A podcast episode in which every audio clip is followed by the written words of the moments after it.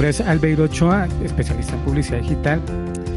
Y vamos a hablar esta tarde con Pablo, una vez más en el live, sobre las preguntas frecuentes que nos hacemos cuando estamos iniciando en Google Ads, cuando estamos colocando una campaña en marcha, una nueva campaña, o cuando Google hace esos cambios y no sabemos qué, qué cambio hacer, cómo adaptar ese cambio a las cuentas.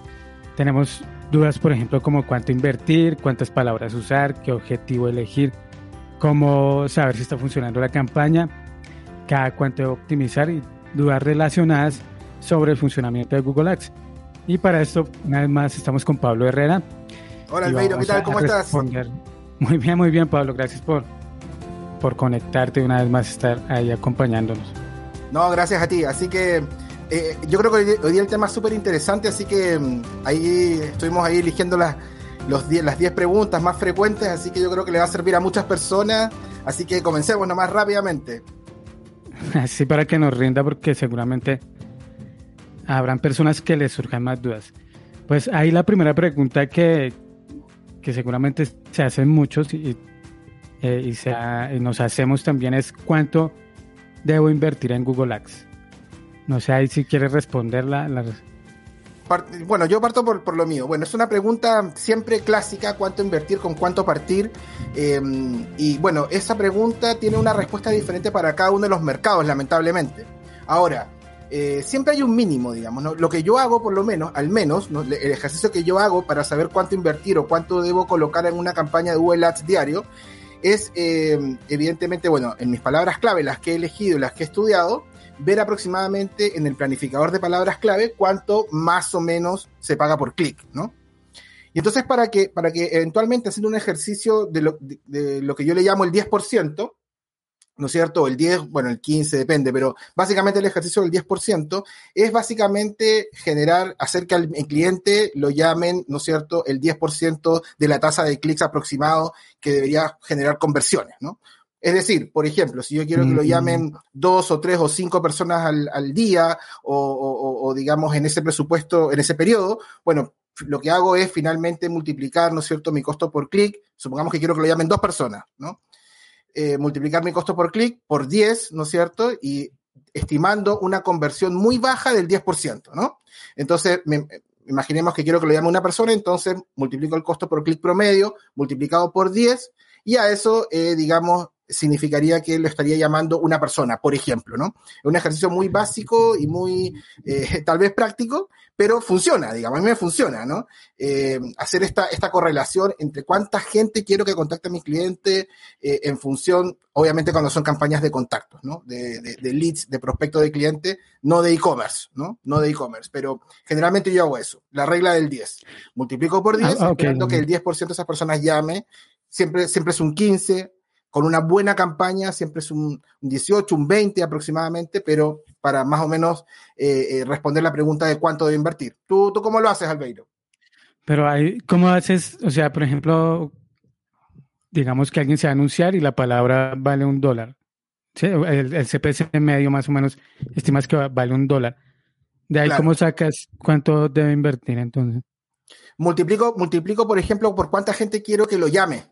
O sea, cuánta gente o él espera o, eh, eh, digamos, en promedio podríamos eh, generar. Supongamos, vuelvo a explicar, supongamos que queremos que aproximadamente lo llame un 10% de las personas de la tasa de clics, ¿no? Un 10, entre un 15, entre un 10 y un 20%. O sea, CTR lo llamen.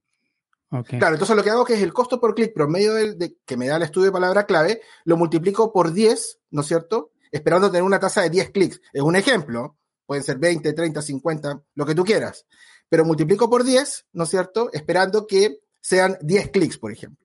Entonces, de esos 10 clics, esperando una tasa de conversión del 10%, ¿no es cierto? Debería en el fondo eh, llamarlo una persona, ¿no? Entonces, ¿qué, es lo que hago? Multiplico el costo por clic, multiplicado por 10, esperando que lo contacte una persona. Y así puedo hacer el ejercicio si quiero que lo llamen 2, multiplico por 20, si quiero que lo llamen 3, multiplico por 30, etcétera. Depende de la competitividad de, las campañas depende de muchos factores, depende de, varias cosas, pero es para, que alguien que quiere saber, bueno, cuánto invierto, eh, tenga algún parámetro para poder eh, hacer un pequeño ejercicio, digamos. Ah, ok, voy entendiendo. si hay, nos vas a tener que pasar una fórmula Nos vas a tener que pasar una fórmula. Es, sencillo. Pues muy eh, parecido. Si yo tengo. ¿Sí? Yo tengo como una calculadora, así una plantilla. Sí, y ah, pues ahí voy colocando el CPC medio, eso, pues el CPC más o menos promedio de lo que, de lo que vale, de lo que más o menos enseña Google Ads, ahí saco el CPC promedio.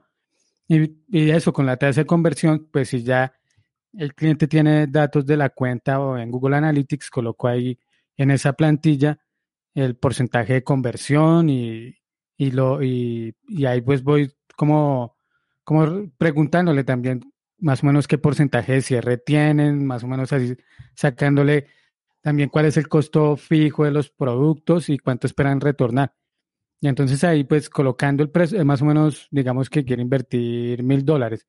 Entonces ahí colocó y el CPC vale tanto y la tasa de conversión que tienen en Google Analytics o en la cuenta es tanto. Y ahí vamos sacando a ver con esa plantilla a ver si lo que invierte y, y, los costos de la, de la campaña, los costos de los productos sí le da un retorno. O sea, lo haces, pues, al revés, lo haces al revés, con el presupuesto del cliente. Sí, con el, o sí, con el presupuesto del cliente. Y pues si el, presupuesto no es suficiente, pues hay... Perdón, te interrumpí, te interrumpí, disculpa. si el presupuesto no es suficiente, o sea, la plantilla, pues ahí tendría que subirle el presupuesto o bajarle. O sea, calculándolo con, sí, con una calculadora en Excel. Claro, el problema es cuando no tenemos, el, o sea, cuando tienes datos, sí, por supuesto. cuando no tenemos los datos. Mm. Pero cuando no tenemos los datos. Cuando no tengo datos. Sí, sí, cuéntame, tranquilo. No, no, no, cuando, no, te preguntaba, cuando no tienes datos, ¿cómo, cómo lo haces? Sí, también hago, voy a lo más bajo, al, a lo más bajo, si es un producto como complejo, pues a lo más bajo que puede mostrar en tasas de conversión por ahí del 4 o 5%. Diciéndole siempre, dejándole claro que es una estimación, no que lo, ideal sería poner en marcha la campaña porque al final, no, o sea, los datos reales se ven es cuando la campaña está activa. Evidentemente, y cada, y cada mercado funciona diferente, pero, pero un buen parámetro, como tú bien dices, ¿no es cierto? Y, un poco lo que, lo que yo decía es tener el costo por clic, o sea, tener un parámetro eh, real, ¿no es cierto? Y, sobre esa base sacar, escalar, ¿no? Escalar un, un valor y sobre esa base tener un, un, aproximado de presupuesto, porque evidentemente si tú tienes un, costo por clic de... Mm, lo que pasa es que muchas, muchas personas sienten que yo tengo esto para invertir, ¿no? Por ejemplo, tengo 10 dólares para invertir. Ok, pero ¿en qué mercado? Si estás en un hotel, es imposible que inviertas 10 dólares, ¿no? Ahora, eh, eh, digamos, claro, ahora si estás en el mercado de taladros dentales, de, de, médicos de, que venden taladros dentales, es probable que 10 dólares sea más que suficiente y sea un buen presupuesto pero tiene que ver con, no es lo que yo quiero invertir, lamentablemente, o lo que yo pueda invertir. Si estoy en un mercado competitivo y no tengo el presupuesto adecuado, tampoco puedo competir ahí. Es muy difícil. Es muy difícil, ¿no? O se puede, claro, pero eventualmente los resultados son, no son buenos porque, digamos, en la actualidad Google o Google Ads, en la actualidad, ya no es lo que era hace 10 años atrás, donde era una un lugar donde podían concentrarse emprendedores y personas que estaban comenzando y poder escalar junto a ellos, ¿no es cierto? Y crecer. Yo creo que eso ha cambiado, ¿no? Y no para, tal vez eh, no para mejor, ¿no? Que finalmente Google es una empresa y, lo que busca son retornos, ¿no? Y, en el fondo, si uno no tiene la capacidad o lo que llamamos acá la espalda para poder eh, mantener una campaña, porque ojo, ¿no? Como, como lo hemos conversado en otros live anteriormente, Ahora hay que tener alguna espalda para poder aguantar los días de optimización de la campaña. También, porque probablemente los primeros días el cliente no sienta el retorno de su inversión y va a tener que bancar esos días, ¿no es cierto? Va a tener que, tener un poco de paciencia y esperar eh, para poder tener resultados. Entonces, eh, para, para, digamos, cerrar el punto, lamentablemente la respuesta es cuánto invertir. Bueno, tu ejercicio o el mío, lo primero. Pero yo la verdad que eh, una campaña con menos de 10 o 15 dólares, yo creo que en cualquier rubro es insuficiente. ¿verdad? Sí, sí, sí. Sí, es verdad.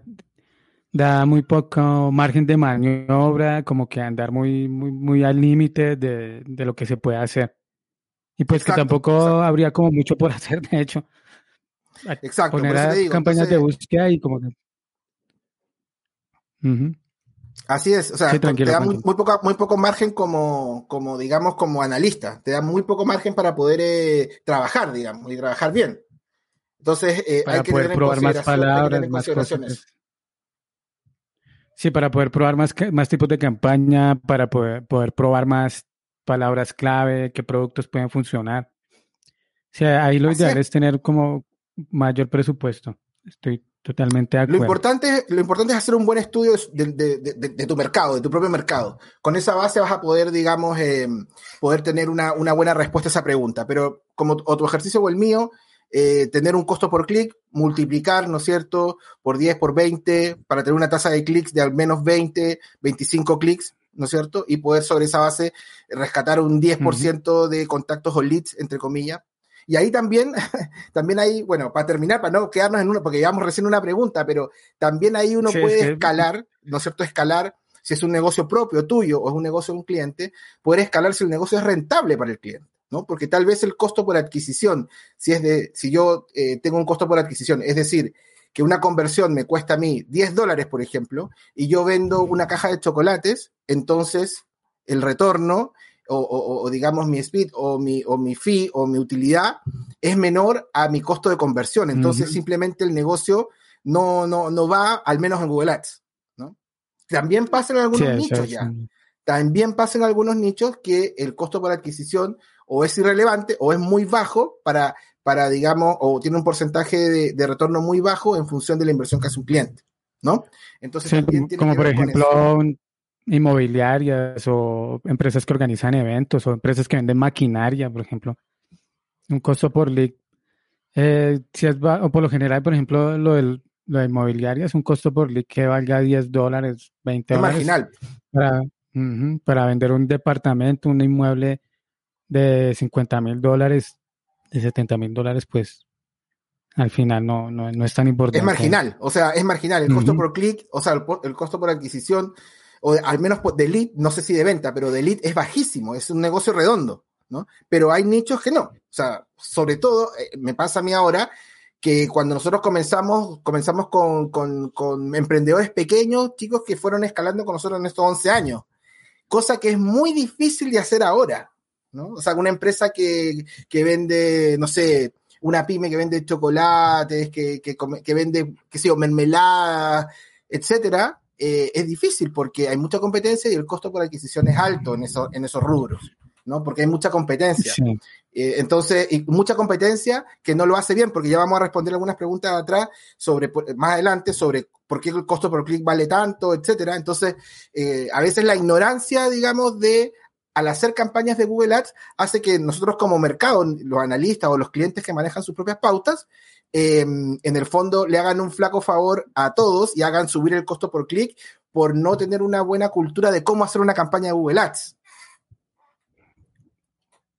Sí, eh, es que el tema del presupuesto seguramente lo vamos a tratar más a fondo en otro, en otro live, porque es que surgen muchas cosas. Por ejemplo, lo, lo, que comentas ya para cerrar, para cerrar, sí, lo que dices hoy en día es más complejo posicionarse porque los costos son más altos entonces, no se puede depender solamente de Google Ads, ¿no? O sea, hay que, tener o, tráfico orgánico o también hacer algo de redes sociales para que puedan solventar, por ejemplo, las, las campañas en Google, para que las puedan pagar, o sea, para que tengan ahí como, como liquidez para pagar las campañas y que las campañas de Google también pues aporten a las ventas.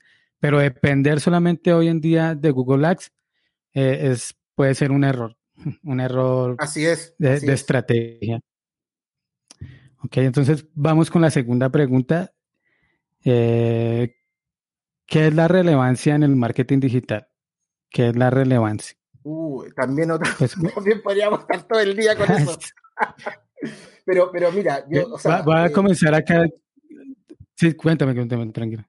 No, no, por favor. Eh, si quieres que lo que yo decía era que en el fondo eh, también, eh, digamos, eso podría, podría tener una, una charla completa de la relevancia, porque esa es la relevancia para los que nos están escuchando y los, los, los, de gente que nos está escuchando acá, se va a llevar el secreto de Google Ads, se lo va a llevar porque, y tú seguramente lo sabes muy bien, Albeiro, acá efectivamente el precio, el costo por clic es un factor, pero el sistema de Google Ads se basa en la relevancia. En la, la relevancia lo es todo en Google Ads y si uno maneja bien el concepto de la relevancia puede tener campañas muy rentables, muy, eh, digamos, eh, exitosas, con un bajo costo, manejando el concepto, manejando este concepto, que no es otra cosa, en términos muy simples, cuando yo lo trato de explicar en alumnos o, o a clientes, la relevancia es cuánta relación finalmente tiene tu página web con tu palabra clave y tu campaña. Eso es la relevancia, o sea, en términos muy, muy sencillos. Si, si Google, por ejemplo, em, yo vendo buses, por ejemplo, vendo neumáticos de buses, por ejemplo, ¿no? Neumáticos de camión, neumáticos de camión, para hacerlo más, más el, ejemplo más extrapolado.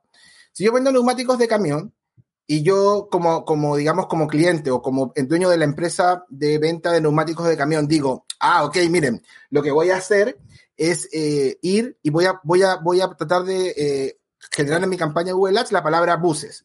Porque yo creo que si la gente que busca un bus puede tener un camión y, ese, y esa persona que tiene un camión puede buscar mi, puede comprarme mis neumáticos de camión. O sea, el cliente es una relación que un cliente que tiene un buses podría tener un camión, ¿no es cierto? Estoy haciendo el ejemplo bien estúpido, digamos, ¿no? Para que se entienda, ¿no? Pero Google que te dice, no, pues si a mí, eso a mí no me interesa, o sea, a Google no le interesa a las personas que, eh, digamos, quieren pagar para estar en su buscador, ¿no es cierto? O sea, los anunciantes finalmente somos irrelevantes en función, ¿no es cierto?, de la, eh, la sensación de, eh, de, que Google hizo su trabajo con un cliente, con un usuario que busca en Google. Si yo entro a Google y busco buses, yo no quiero que Google me muestre anuncios o resultados de su primera página de búsqueda de empresas que venden neumáticos de camiones, porque es irrelevante para mi búsqueda, es irrelevante, o sea, yo busco buses, no busco neumáticos de camión. Entonces, si alguien se quiere hacer como no sé, piensa que hay una relación y quiere eh, enganchar con eso, Google te dice, no, disculpa, eso es irrelevante, por lo tanto, yo no te voy a, inclusive te podría decir que no te voy a mostrar en el buscador, porque con una persona que entra por buses y hace, hace un clic en la primera página de los resultados de Google y va a una página que vende neumáticos de camiones, lo que va a hacer es generar una insatisfacción en mi usuario que busca en Google. Y eso es lo que como Google yo más cuido como Google yo más cuido es que el usuario sienta una satisfacción al encontrar un resultado relevante en Google. Entonces, entonces, eh, ¿qué dice Google? Mira, si tú eres hiper relevante, eh, eh, lo, que voy a decir para los que están escuchando, si tú eres hiper relevante, ¿qué es lo que voy a hacer yo como Google? Te voy a premiar, te voy a premiar y te voy a dar una mejor posición y un menor costo por clic. Así funciona Google Ads. Yo te voy a dar una mejor posición y te voy a cobrar menos.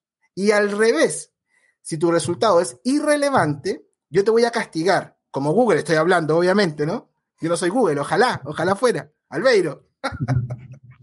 ojalá, eh, eh, eh, entonces, ¿qué, es lo que, ¿qué es lo que pasa? Que entonces Google me castiga, me dice, ah, no, mira, tú quieres vender buses, o sea, tú quieres vender neumáticos de camiones y mi cliente, de, mi usuario que buscó en Google buscó buses. Entonces yo te voy a castigar, te voy a cobrar un costo por clic más alto y te voy a dar una peor posición en el buscador de Google. O sea, tienen una relación inversamente proporcional. A mayor relevancia, menor costo y mejor posición. Al revés, a menor relevancia, más costo, peor posición. ¿Ok? Entonces, ahí viene uno de los primeros paradigmas que, se rompen, digamos, ¿no? Que, el, que la persona que está en la primera página de un resultado de búsqueda es la que paga más. Y no necesariamente es así. O sea, a ver, siempre, digamos, si alguien coloca un costo por clic disparado, siempre va a ganar la puja, evidentemente, obviamente, ¿ok? Pero eh, por eso yo les hablaba de la ignorancia en hacer campañas, porque si todos pujáramos menos en Google Ads, todos pagaríamos menos. ¿no? Por este sistema de puja, por este sistema de relevancia. Entonces, para cerrar, digamos, ¿qué es la relevancia? Es eso, el match que hay entre mi página web y las palabras clave que yo coloqué en, el, eh, en mi campaña de Google Ads, ¿no es cierto? Entonces, eh, la relevancia en qué me ayuda, en que, eh, digamos, mi nivel de calidad o mi quality score técnicamente, digamos, aumenta, por lo tanto, Google si, siente que yo soy más relevante, me da una mejor posición y me cobra menos. Y al revés, si yo tengo una baja relevancia, eh, me va a cobrar más y me va a dar una peor posición e inclusive, e inclusive me va a decir no te voy a mostrar cuando me da nivel de calidad 1 o 2. Me dice, no te voy a mostrar porque eres totalmente, absolutamente y extremadamente irrelevante para mi búsqueda. Así es, ah, pues ahí ya a lo que yo puedo sumar, yo le llamo o lo conozco como el tridente de la relevancia, que es que la palabra clave coincida con el anuncio. Ya ese, ese contexto que está en la palabra clave y en el anuncio está en la landing page. Ahí es donde se conecta el usuario en, esos tres elementos, palabra clave, anuncio y landing page. Si la campaña está bien orientada, es relevante, o sea, si está bien orientada en esos tres elementos. Y uno puede hacer el ejercicio, ustedes lo pueden hacer, buscar sus productos, van a ver que la gente se anuncia muy mal. Muy mal, uno busca una cosa, no sale la palabra en el anuncio o no tiene el contexto de lo que se busca en Google. Y cuando uno llega a la landing, están hablando de otra cosa. O sea, puede uno estar buscando urgencias veterinarias y, y les, le están vendiendo otra cosa, puede estar buscando televisores Samsung y salen unas cosas para, no sé, neveras, Samsung, algo así. Entonces, tienen que estar muy pendientes de, cómo se anuncian ustedes y cómo se anuncian también la competencia y ser relevantes. Ser relevantes. Y aprovecho acá para saludar a, están dejando están dejando algunas preguntas que vamos a tratar de resolver al final. también ya tengo como tres o cuatro. Sí, por acá también. Pregunta Karen, pregunta Cameron y pregunta Gabriela, pregunta Álvaro. Acá pregunta. pues vamos a, tratar de. Y eso que nos escriban de dónde se conectan también.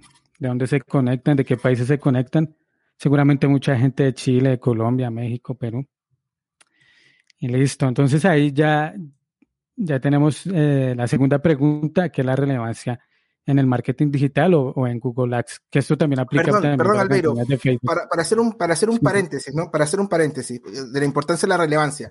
La relevancia funciona en todo tipo de red social. O sea, la relevancia la inventó Google y todos los demás, en el fondo, la aplican eh, también en mayor o menor medida en sus redes.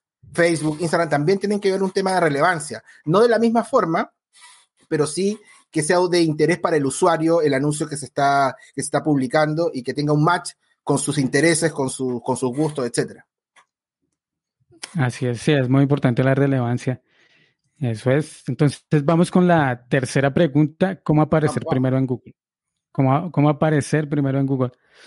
Eh, yo creo que ahí, ¿cómo aparecer? Bueno, Pablo ya comentó cómo aparecer primero en Google, que es tener, muy presente el tema de la relevancia, de hacer ese match. Entonces, tenemos que definir el perfil del cliente al que queremos llegar, eh, tratar de encontrar qué problema quiere solucionar, qué necesidad quiere solucionar y cómo busca en Google esa, ese problema, esa necesidad para hacer ese match que estamos hablando acá, para que el anuncio sea relevante. Sin embargo, aparecer en Google no es, o sea, no siempre va a ser posible porque hay veces el anuncio va a salir de primeras y hay veces que no si un anunciante o más bien si una agencia, si un gestor promete el primer lugar, eh, es posible que esté mintiendo porque no se puede garantizar el primer lugar.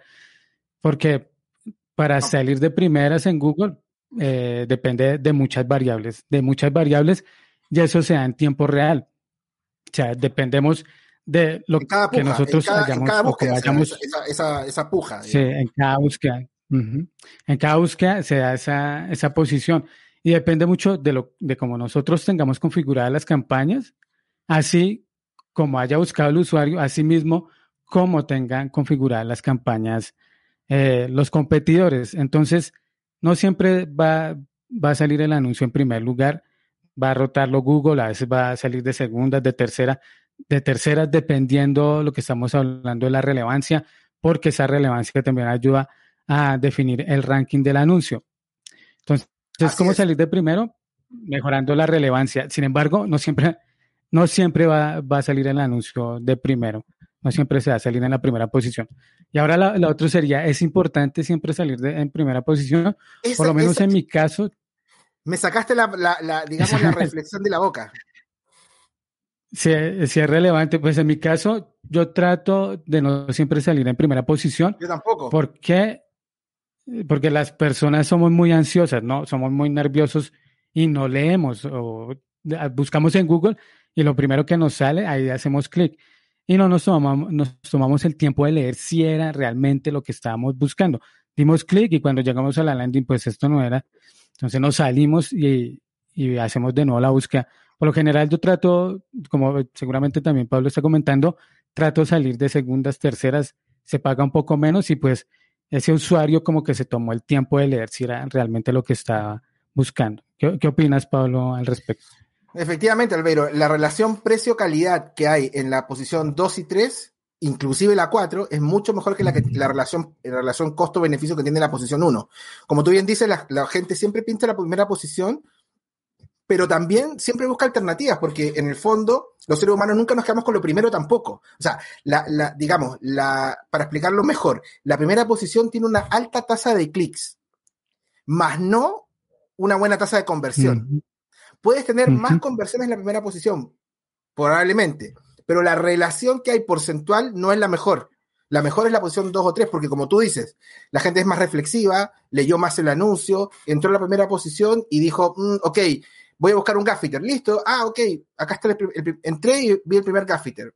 Mm, pero será el mejor, será el más barato, será, digamos, el que más me conviene. Ay, voy, a, voy a buscar dos, tres, y tal, cuando llega la cuarta o la quinta ya no se acuerda del primero ya no se acuerda del primero. Entonces, eh, eh, a mí me, tengo mejores tasas de conversión en posiciones que no son necesariamente la posición 1 o la posición 2 inclusive. La 3 y la 4 me funcionan también en algunos mercados bastante bien. De hecho, voy a hacer, eh, estaba haciendo un video de que eh, Google hizo un experimento en, aproximadamente en junio, ¿no es cierto?, donde colocó una marca muy, eh, una marca, una marca muy reconocida, ¿no es cierto?, un experimento, una marca muy reconocida, ¿no es cierto?, eh, y debajo de esa marca, eh, digamos, no tan reconocida, puso un anuncio con cinco técnicas, digamos, que tienen que ver con la, con la persuasión, con la escasez, con, con digamos, em, con, eh, no sé, cuando tú, digamos, tienes una ISO, por ejemplo, o una certificación, hizo cinco combinatorias, ¿no es cierto?, de, de, que, de un anuncio en segunda posición con estas técnicas y, y, una marca menos reconocida que la marca que estaba en primera posición. Y logró no superarla, la verdad, esa es la verdad, no superarla, pero logró lo que yo te decía, resultados de costos por conversión más bajos, más bajos mm. y con más altas tasas de conversión. Obviamente la primera posición se llevó más clics, por lo tanto más conversiones, pero a un costo mayor. Sí, pues hay muchas personas que se preocupan siempre de estar saliendo de primeras y y no y sin tener mucho presupuesto, no necesariamente es la mejor posición, como acabo de comentar, Pablo. Sí, es mejor.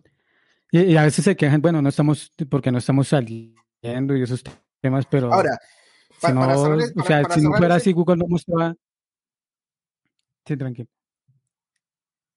Sí, solo, solo para, sí, para cerrar, solo para cerrar eso, en el fondo, también, eh, digamos, lo hemos conversado anteriormente, sí hay una técnica, ¿no es cierto?, para poder aparecer, eh, si, el cliente viene y te exige, ¿no? Te dice, o tú te exiges a ti mismo con tu campaña, no, mira, yo quiero salir primero o quiero salir uno o dos y ese es mi objetivo, independiente de lo que tú me estés diciendo, el tema de las conversiones y que me trates de convencer, pero no, mira, mi cliente quiere salir uno o dos y si tiene el presupuesto, puedes utilizar una, una estrategia de puja que se llama porcentaje de impresiones objetivo y ahí eh, colocar, eh, digamos, que quieres aparecer en esa, eh, al 100% en la parte superior y colocar un costo por clic adecuado a, esa, a, ese, a ese requerimiento y probablemente estés eh, punteando uno o dos.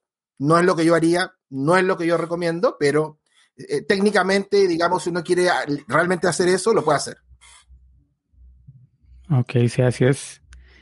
Así es. Acá hay más preguntas, pero vamos a tratar de resolverlas al final. La siguiente pregunta que tenemos acá es, ¿debo usar pujas manuales o pujas automáticas? También aplicaría qué tipo de puja o, qué, o con qué tipo de puja debo arrancar una campaña de hoy en, en día en el 2021. Dice, pues acá voy a responder rápidamente y a ver si Pablo también pues nos ayuda. Actualmente lo ideal es iniciar en maximizar clics eh, eh, y luego sí pasar a, puja, a una puja como maximizar conversiones. Lo ideal es inicialmente que la campaña vaya ganando cierto histórico, cierto histórico en clics, en CPC, CTRs, y cuando ya la cuenta tenga los suficientes datos, eh, pasar a pujas automáticas o una puja como maximizar conversiones. Sin embargo, deben tener mucho cuidado porque las, muchas personas o muchas cuentas cuando pasan a maximizar conversiones se sube el CPC y hay veces que también se sube el costo por conversión. Y eso es normal porque lo que trata Google de, de hacer o la plataforma es conseguir eh, como un lead más calificado, un prospecto más calificado. Entonces muchas cuentas les pasa eso y lo que hacen es pegarse el, reversazo y no le dan el tiempo de, que la cuenta aprenda y vuelven a, a maximizar clics. Entonces es un poco de darle tiempo, un poco darle tiempo también a la cuenta. No es recomendable utilizar hoy en día una, una puja manual, a no ser que sea una sección. Yo por lo menos en ese momento no utilizo tanto pujas manuales, porque eh, si utilizan pujas manuales, si se utiliza, no se está aprovechando toda la evolución, lo, toda la tecnología que tiene Google Ads detrás, todo lo que es su inteligencia artificial, no se está aprovechando. Además de que utilizar una puja manual requiere más tiempo de gestión de la cuenta, porque en las pujas automáticas nosotros dejamos que esa tarea la haga Google de, de modificar las pujas según él identifique si el usuario es o no un cliente calificado o un clic calificado. Él las modifica en tiempo real, una vez más, un, un ajuste que hace en tiempo real. Y en pujas manuales nosotros tendríamos que hacerlo a diario, ¿no? Hacer, eh, o casi que, sí, todos los días o, o varias veces al día, hacer esos cambios de pujas para poder identificar cuál puja deberíamos tener para, por ejemplo, estar en las cuatro primeras posiciones de Google Ads. ¿Qué recomendaciones tienes ahí al respecto? Ni que lo, ni que lo hubiera dicho yo, Albeiro. o sea, eh, digamos, eh, repetiría lo mismo que tú dijiste. Eh, sobre todo, y, aportar algo más. A nivel de agencia no podemos trabajar con pujas manuales, imposible, ¿no? Porque, porque como tú bien dices, las pujas manuales requieren una, una dedicación mucho más amplia y sería un poco no aprovechar, como tú bien dices, el smart bidding y la inteligencia artificial del algoritmo en pos de la campaña, ¿ok? Cuando yo, sinceramente, eh, manejamos muchas cuentas. Creo que no tengo ninguna cuenta en la actualidad con, con, con CPCs manuales. No, no, no, no, tengo ninguna. Yo te diría que, no, yo casi seguro que no tengo ninguna. Eh, mm. Pero claro, cuando uno autogestiona su campaña de Google Ads y quiere buscar una posición o quiere un objetivo específico, eventualmente podría, podría funcionar alguna campaña de, de CPC manual. Ahora, eh, son CPCs más caros, ¿no? Son CPCs que no, que simplemente, eh, digamos, no, no, utilizan ninguna, ningún insight, ninguna señal, ningún, nada de, de, digamos, de la programación del, del, sistema. Entonces, eh, eventualmente, yo no digo que no puedan funcionar, pero a nivel de agencia no los ocupamos porque mm, simplemente no nos daría el tiempo para poder ver tantas campañas todos los días optimizando clic, costos por clic, porque la idea es que si uno tiene manual, bueno, mm. si bajé un día la posición, bueno, le ajusto, si, si el otro día eh, es fin de semana y me bajó, bajó la cantidad de anunciantes, entonces le bajo para no perder plata, eh, eh, ese, digamos, inmanejable. Sí, así es. Sí, así es. No, lo ideal es utilizar pujas automáticas hoy en día. Más para una agencia sería muy, mucho trabajo estar revisando las cuentas más de una vez al día para modificarlas. Imposible. Sí, así es. Bueno, ahí ya cerramos la cuarta pregunta. La quinta pregunta es, ¿qué es el nivel de calidad en Google Ads? Ahí para que, para que comiences con, la respuesta. Bueno, el nivel, de calidad... muy relacionado a, la relevancia. Exactamente, es una pregunta muy relacionada con la relevancia que lo hablas más un ratito atrás. El nivel de calidad o el quality score, ¿no es cierto?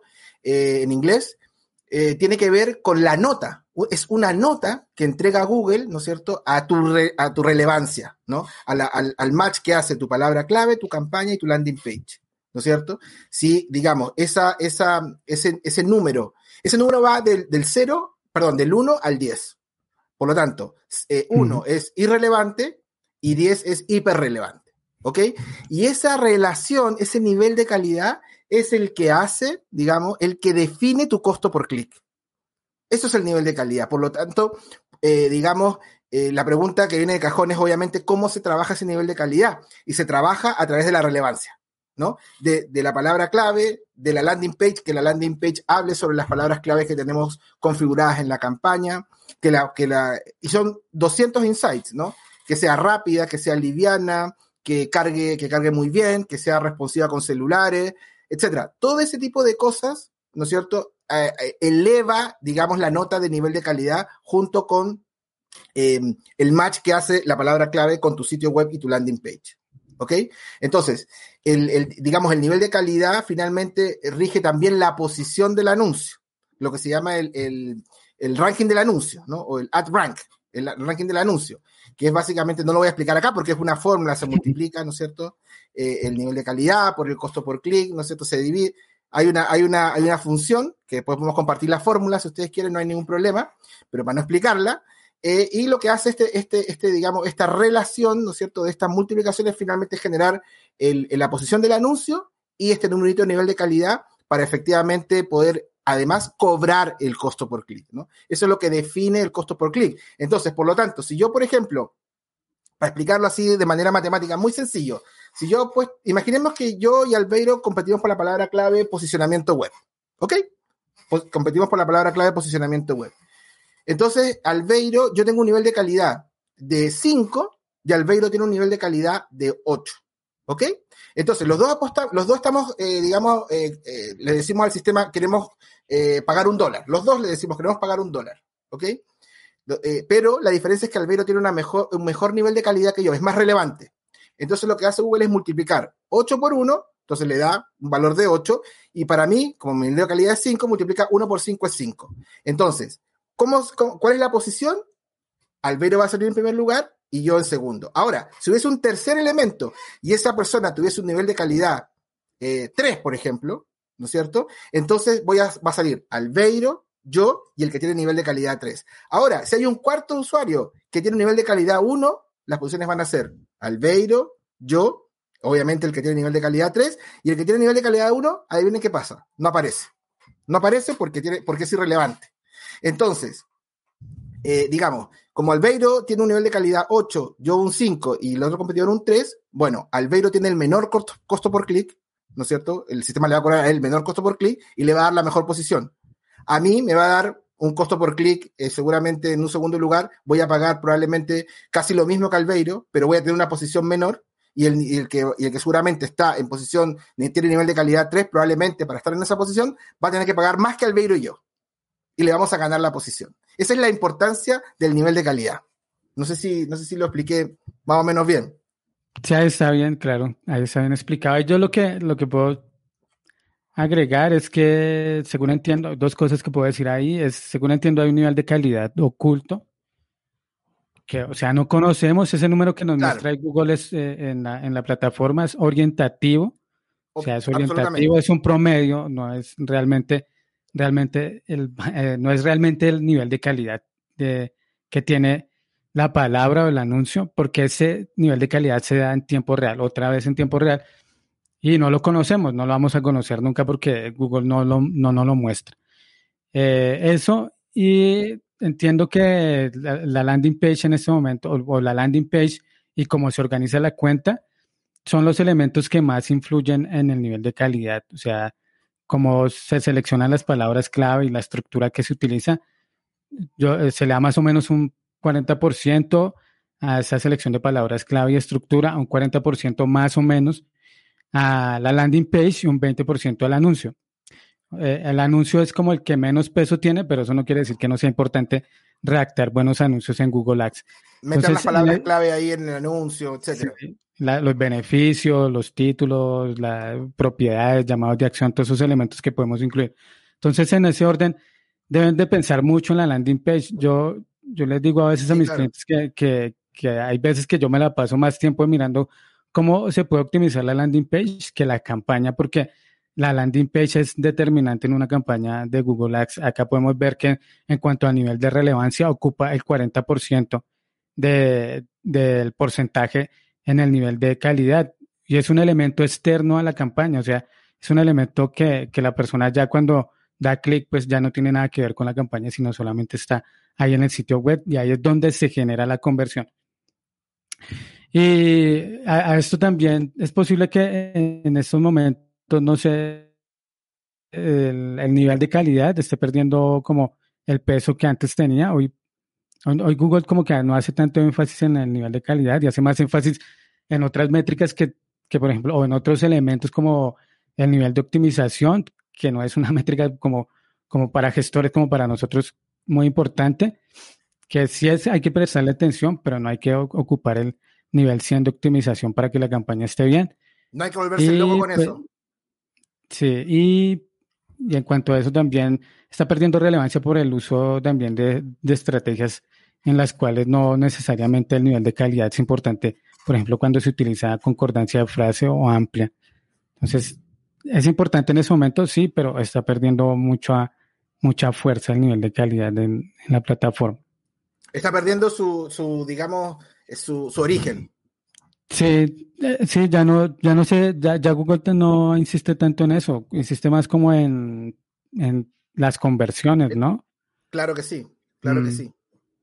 En que, la, en que la plataforma, en que las campañas estén midiendo bien las conversiones y en, ahora en su nivel de, de, optimización, las sugerencias que ellos ponen ahí. Que ya hicimos un capítulo entero hablando de esas sugerencias, si vale la pena o no eh, aplicarlas para que las busquen en el canal de Pablo y en el mío. Eso en cuanto al nivel de calidad. hablamos mucho sobre, lo, sobre ese punto, así que está bueno verlo. Sí, y es una duda muy frecuente en el grupo y en otros grupos y también cuando uno se conecta a asesorías y qué hago con esas recomendaciones, vale la pena si las y mucha gente las sigue sin, o sea, solamente que porque Google las dice de cabeza se meten a aplicarlas y no siempre es buena idea. No, o sea, es pésima idea. ¿Qué tenemos por acá? Sí, así es. Tenemos por acá el nivel de calidad y la pregunta número 6 es, ¿mi competencia puede hacer clics en mi anuncio y bajarlo? ¿Mi competencia puede hacer clics en el anuncio? O sea, sí. Clic falso Voy a comenzar acá con esto. Sí, la competencia puede hacer clics en, los anuncios y puede consumir el presupuesto. Se supone que Google devuelve ese dinero cuando detecta que es un clic fraudulento, pero para que lo detecte tendría que darse como, como muy rápido, ¿no? O sea, como a dar dos, tres clics, 20 clics en un minuto, en 10 minutos para que Google pueda volver ese dinero. Si yo hago clic en un anuncio ahora y pasa media hora y otra media hora, ahí no, Google seguramente no va a devolver la plata de, ese clic. Para evitarlo, lo que, lo que comenta ahí Pablo son clics fraudulentos.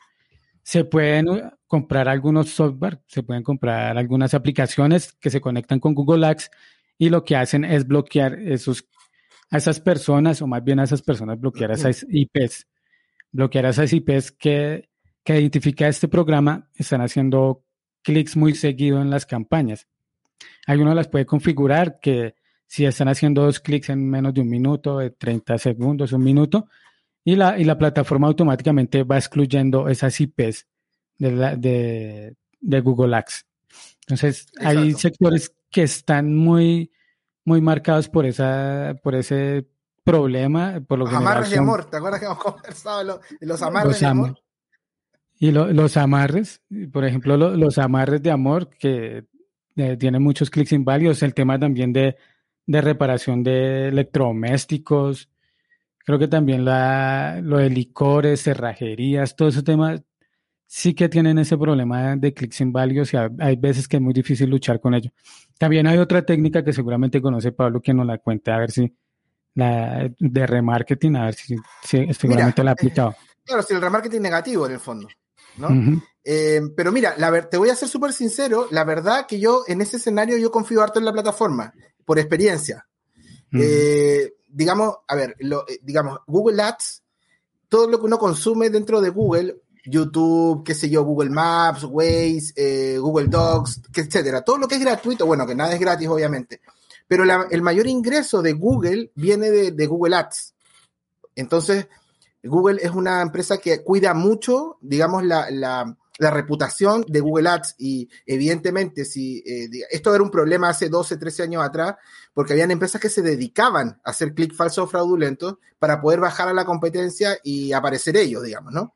Ese era como el objetivo. Ahora, Google tiene muy, la verdad, por la experiencia, porque tengo, por ejemplo, una, una cuenta que de México, de, unos investigadores que sufren mucho de eso, sufren mucho de eso, y la, devolución de clics en línea, y, digamos, eh, es muy eficiente. Y, la verdad que los niveles de conversión de esa cuenta nos dan tranquilidad, porque el cliente le llegan leads puros, si hay algún desborde, me ha pasado a veces que, no sé, invierte 500 dólares en un día y en, en, minutos eso vuelve a, la normalidad.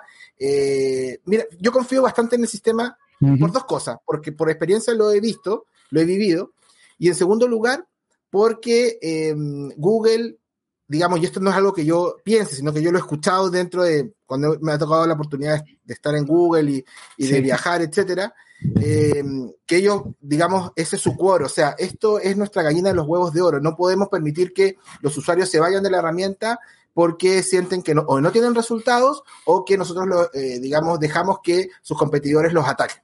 ¿no? Ah, ok, ok.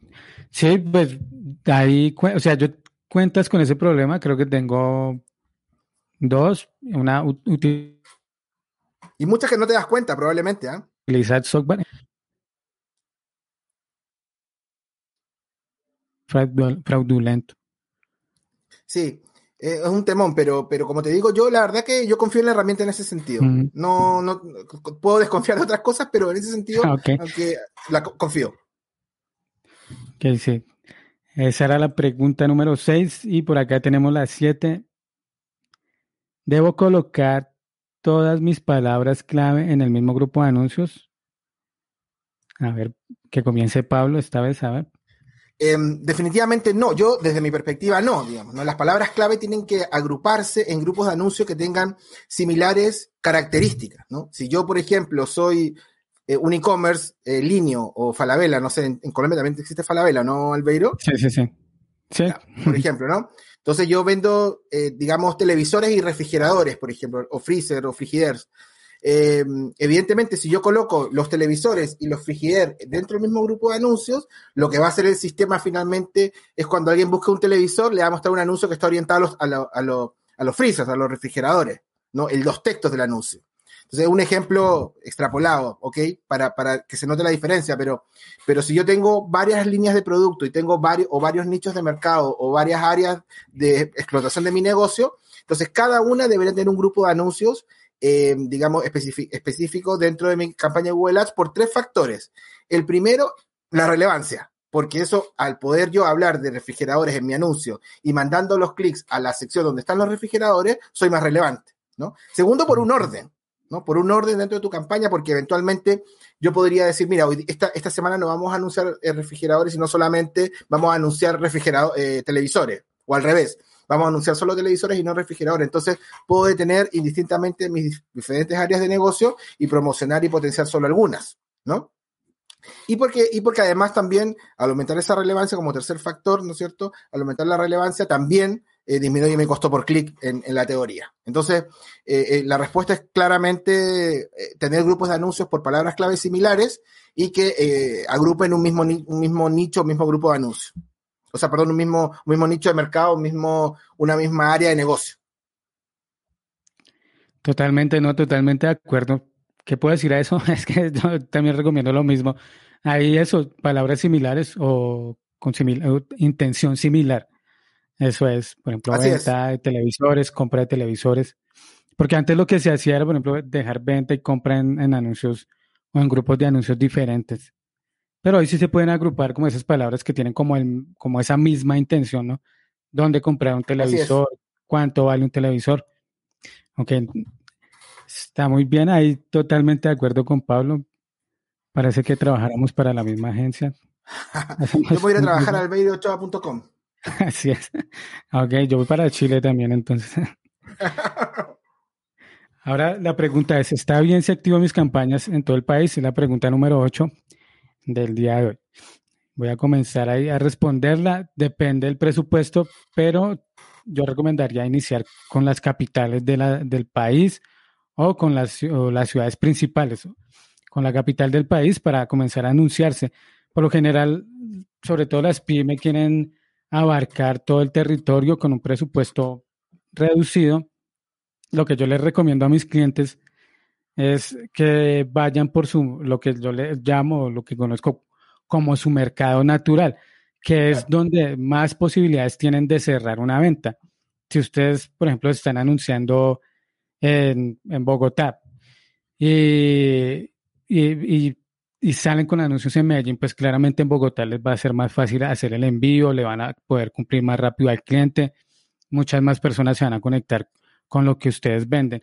Y el otro tema es que si yo me anuncio para todo un país, pues tenemos que pensar que si yo tengo 10 dólares para anunciarme, no sé, en Colombia o en Chile, por ejemplo, o en México, y quiero en México, que es mucho más grande, imagínate anunciarse con 10 dólares en México para toda, toda esa, todas esas ciudades, todo ese mundo de gente que hay en México. Por ejemplo, México, 10 dólares para todo el país. Eh, ese presupuesto, esos 10 dólares van a tener que vivirse en todas las ciudades que tiene México. Entonces el presupuesto se va a dispersar y va a perder efectividad.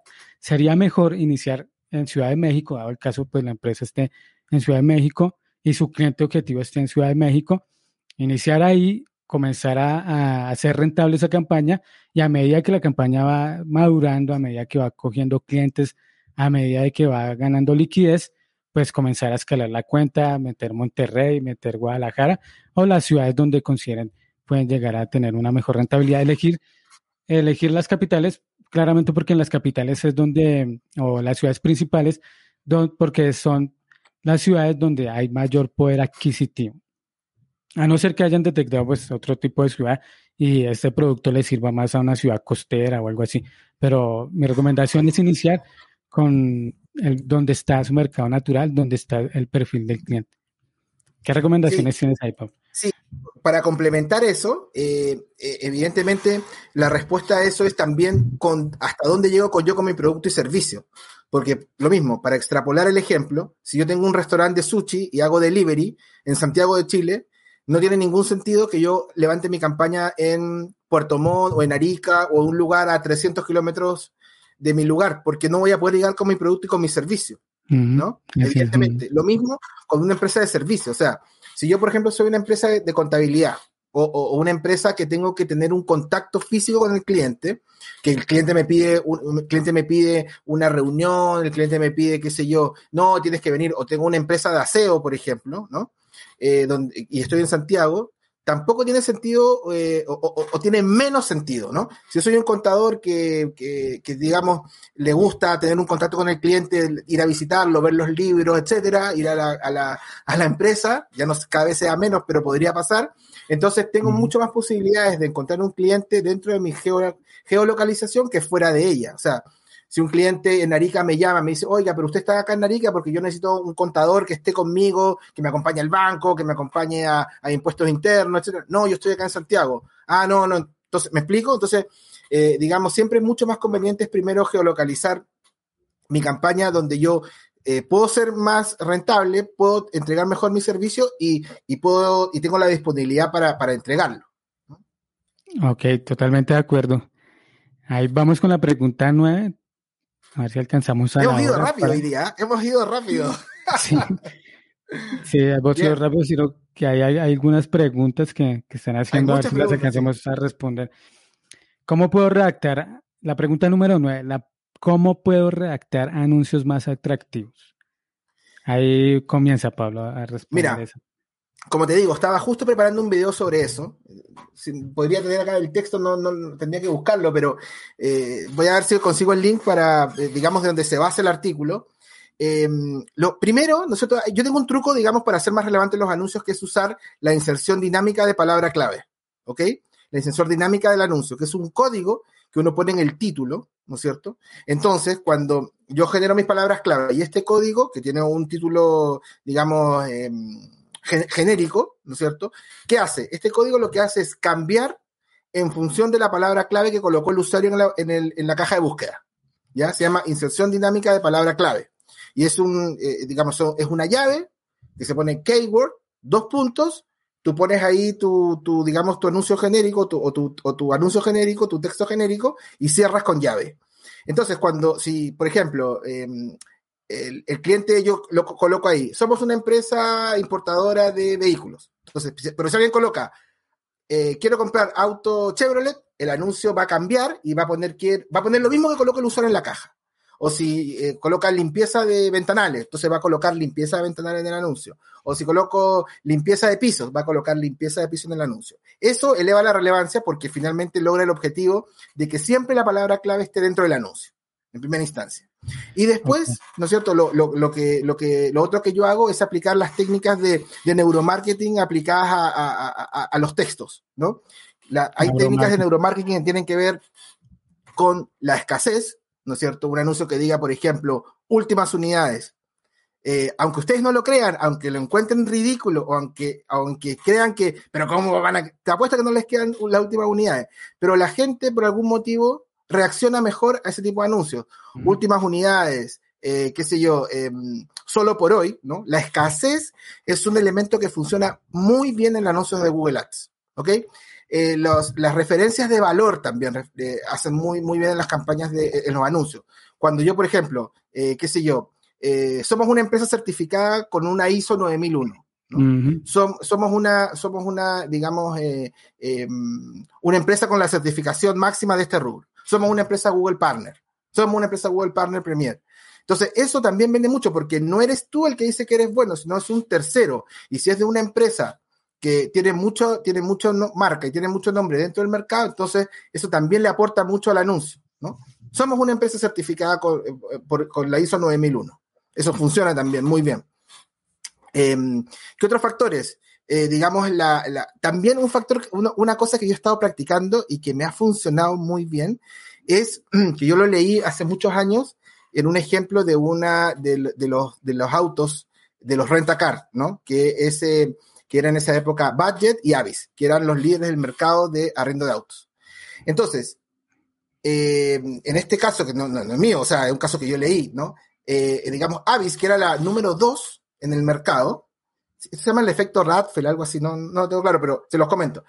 Eh, la, empresa que era, digamos, ellos sabían que era la competencia y que era la número dos, ¿no es cierto? Lo ponía en su anuncio y decía, somos la, somos la empresa número dos de arriendo de autos o alquiler de autos, pero trabajamos todos los días para ser la primera.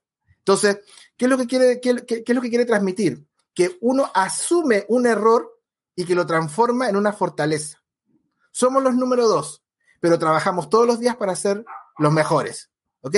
Esa también es otra técnica que se, que se utiliza mucho en los anuncios, ¿no? También lo que funciona muy bien en los anuncios es eh, la referencia de clientes, o sea, de personas como del mismo nicho, del mismo target, del mismo avatar de usuario, que en el fondo, eh, digamos, se sienten identificados con el anuncio. Por ejemplo, para traducirlo en una frase, eh, cientos de clientes ya han probado este, nuestro producto. Ve, nuestro, ve nuestras referencias o tenemos cinco puntos de cinco en recomendaciones de Google, ¿no? Em, es, digamos, gente como tú y como yo, que ya consumió el producto y que lo recomienda. Eso también funciona muy bien. Ah, ok. Ok, pues eh, yo recuerdo ese ejemplo que estabas dando, ese caso de, estudio de, los, de las empresas que rentaban carros, sí, es un clásico ahí de... Es un clásico. Sí, bastante tiempo lleva ese, ese ejemplo. Pues precisamente de eso, yo ahí coloqué en el chat, tengo una guía de, de cómo redactar anuncios ahí para que también la puedan revisar. Las recomendaciones, adicional a la recomendación de, de Pablo, que están muy buenas, pues para redactar anuncios, sobre todo los responsivos, que si antes nos quedábamos con ideas, hoy con los responsivos tenemos que, que sacar ideas de donde sea ideas para obtener esos 15 títulos cuatro descripciones y todas las extensiones que hay, como 11 extensiones, y no ser repetitivos puede ser un verdadero reto, ¿no, Pablo? O sea, tenemos que, que sacar ideas de, de, de, donde no hay. ¿Qué es lo que yo hago? Bueno, me baso mucho en la landing page, confiando que, que el cliente tenga una buena landing. Me baso mucho en lo que tienen en la landing, pues para eso es lo que estamos hablando, la relevancia, para que cuando la persona haga la búsqueda en Google, pues se conecte conecte anuncio con landing page. Es una de las primeras cosas que reviso la landing page. También pues utilizo pues las palabras clave, utilizo los beneficios, utilizo características en los anuncios, también utilizo llamados de acción, utilizo también números, los números como para y abreviaturas para que sea más fácil la lectura y destaque frente a los anuncios de los competidores. Por lo general, los otros anunciantes no utilizan ni números ni abreviaturas y entonces eso hace que se destaque. Si puedo, si es un anuncio, por ejemplo, de una marca, utilizo el símbolo de marca, seguramente tú también lo habrás usado, de marca registrada. eso también le, da un plus. Sí, le da un plus al anuncio, sí.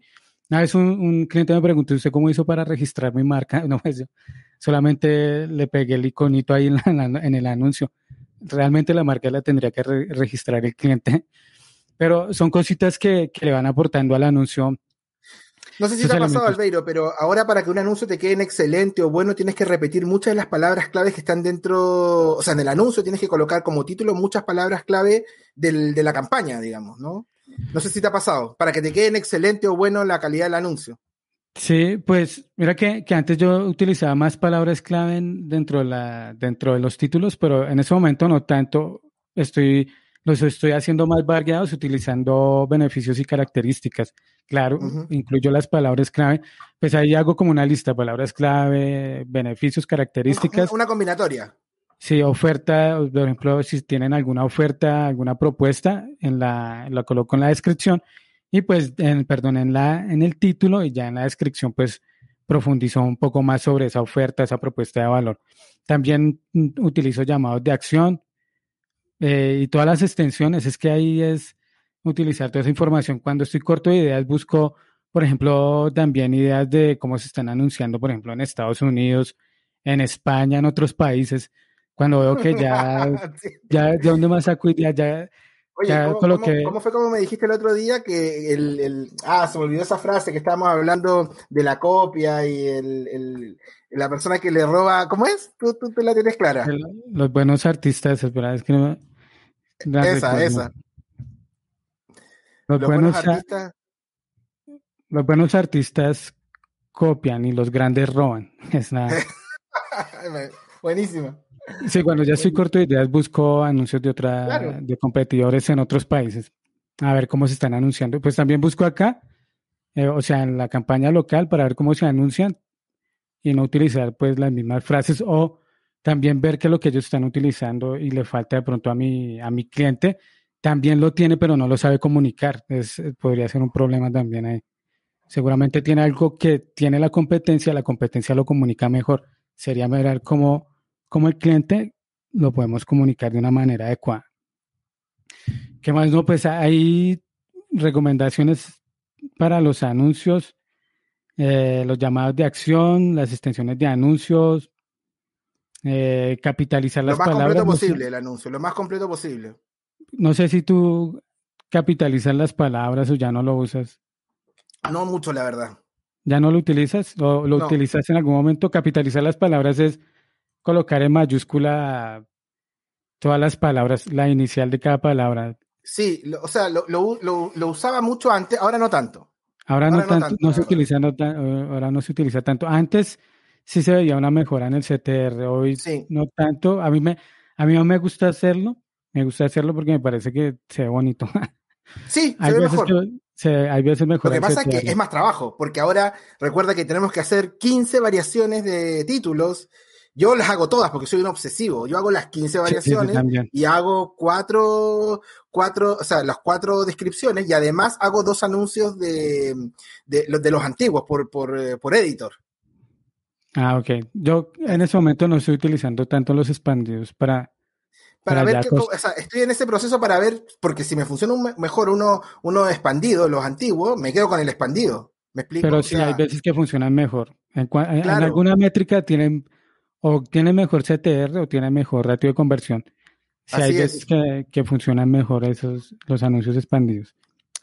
Y bueno, ya vamos, con la, pregunta, ya la pregunta número 10, pero antes los quiero invitar a que se unan al grupo de Telegram y al grupo de Facebook también, donde estamos tanto Pablo como, como mi persona respondiendo dudas eh, de la comunidad. Ahí en el link dejo...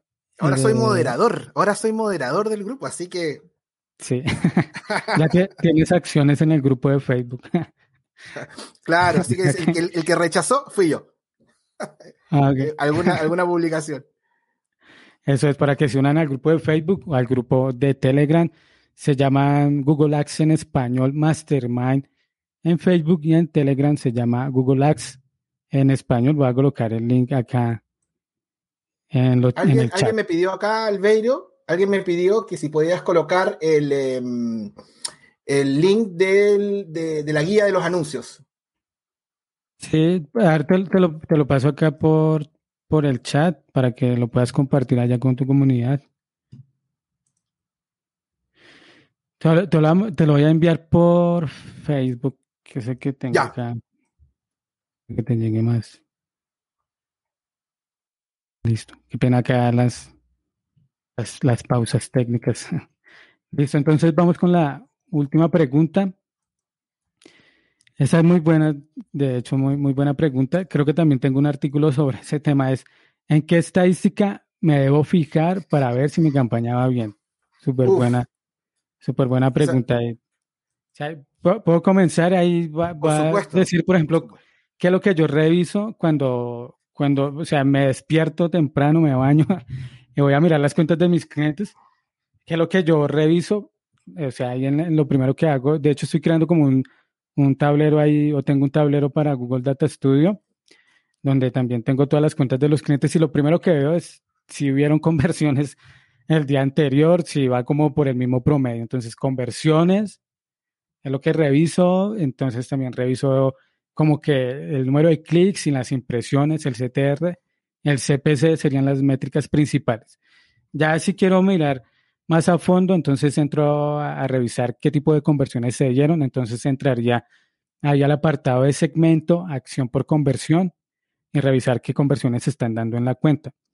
El costo por conversión también lo reviso. Eh, ¿Qué otras métricas así importantes?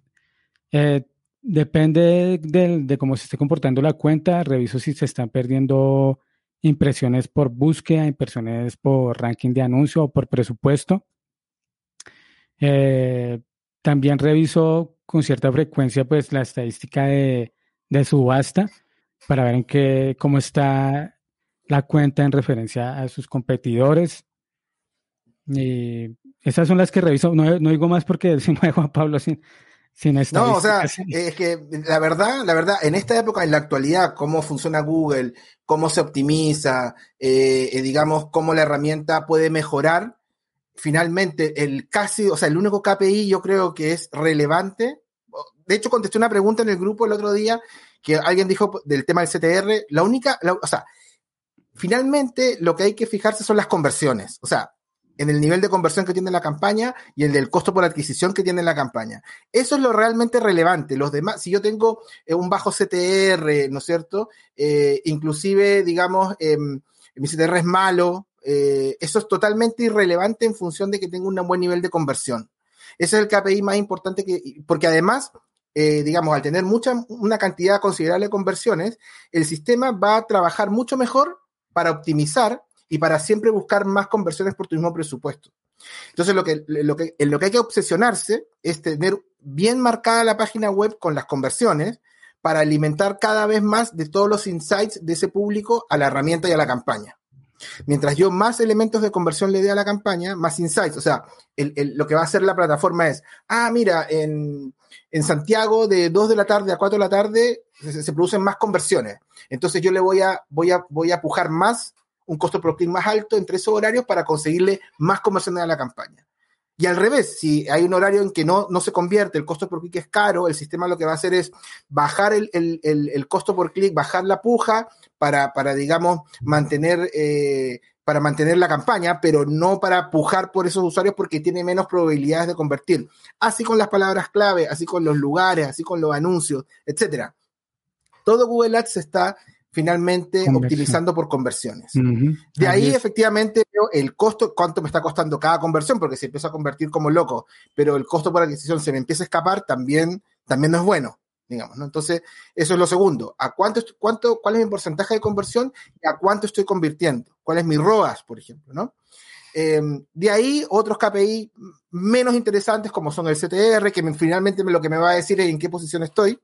No más que eso, si tengo un alto CTR, pues, probablemente es porque tenga, estoy pagando un costo por clic alto y por lo tanto estoy ganando posiciones. Eh, evidentemente, obviamente, el costo por clic también es un buen, un buen indicador, ¿no es cierto? Ver, pero también es irrelevante en función de las conversiones, ¿no? Obviamente, si se me eleva el costo por clic, se me va a elevar el costo por conversión, etcétera. Pero en definitiva, el, consejo es no lancen una campaña, no la, no la lancen, no lo hagan, no cometan ese error, no gasten ni un solo día, ni un solo peso, si no tienen bien marcadas sus conversiones. Eso es verdad.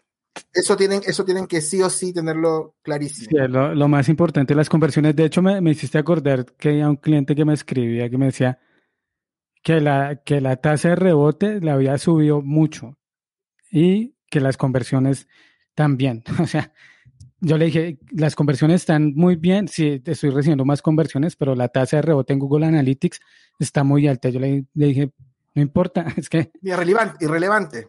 Sí, lo que importa son las conversiones, mejor, o sea, ¿qué prefieres? ¿Tener una tasa de rebote baja y que, y que no tengas conversiones? O sea, ahí céntrate en las conversiones, que es lo más importante de la cuenta. Definitivamente, lo que comenta Pablo es la métrica principal, así como lo dije yo, lo primero que veo son las conversiones, eh, porque las conversiones le brindan a uno, es como, es como una brújula, ¿no? Como la campaña le, le dice a uno por dónde va a ir las conversiones. Estas son las palabras clave que generan conversiones, estos son los anuncios, estos son los grupos de, de anuncios que mejor funcionan. Y ahí es donde, de a partir de las conversiones, es de, de, la, de esa métrica donde comienza a tomar el resto de decisiones, así como nos comentaba Pablo. Así es, así es. Terminamos. Vamos sí, no con sé, algunas preguntas rápidas. Algunas preguntas no sí. vamos a alcanzar a todas, pero, No. pero algunas sí. Por acá tenemos a Federico, Karen, tenemos a Fernando, tenemos también por acá otra vez a Karen, a Cameron y a Gabriela. Vamos a responder por acá. La de, Gab- la de Karen, que fue la primera que nos preguntó. Ojalá aún esté conectada. ¿Cómo sé? Voy a colocarla acá. A ver, ¿cómo sé cuánto tengo que invertir por cada objetivo? Por ejemplo, remarketing, campañas nuevas, campañas de display. ¿Cómo manejo mi presupuesto con base a esas campañas para que dure lo más posible? Mm, buena pregunta, ¿eh? buena pregunta y difícil además. Em, la verdad, la verdad que tiene mucha relación con, con- con la campaña y con el nicho de mercado que, en el que estás. Eh, claramente, digamos, una. em, o sea, yo personalmente, si, si entiendo la pregunta, yo generalmente tiendo a invertir mucho más en search. En search, porque básicamente tiene mucha más intencionalidad de compra, ¿no? Entonces, eh, si, digamos, lo que, en, en lo que más invierto es en search, y en lo que menos invierto es en display sin remarketing. Sin remarketing, ¿no? O sea, en display sin remarketing casi no invierto. Igual ¿Cómo sí, no, totalmente de acuerdo. Pues acá ella dice, ella dice campañas nuevas, ahí sumaría lo que dice Pablo claramente, pues Google, la mejor red de Google es la red de búsqueda, ahí es donde colocaría más presupuesto y no crearía campañas nuevas, o sea, si no tienen un objetivo o si la campaña que ya tienes activa, se puede seguir creciendo en cuanto a palabras o presupuesto, para que crear más campañas nuevas y la que tienes la puedes escalar. Ya si quieres invertir, pues la- las inversiones serían primero en, en búsqueda, no sé, por el 80% del presupuesto, ya eh, por ahí un 20% en remarketing, y ya cuando tengas controladas esas dos redes, ver si tienes un presupuesto para invertir en display, eh, para conseguir nuevos clientes de esa manera. Pero con búsqueda y display estaría bien. Remarketing te va a gastar mucho menos porque los CPC son más bajos. Más bajos. Así es, a ver por acá la de la de Cameron.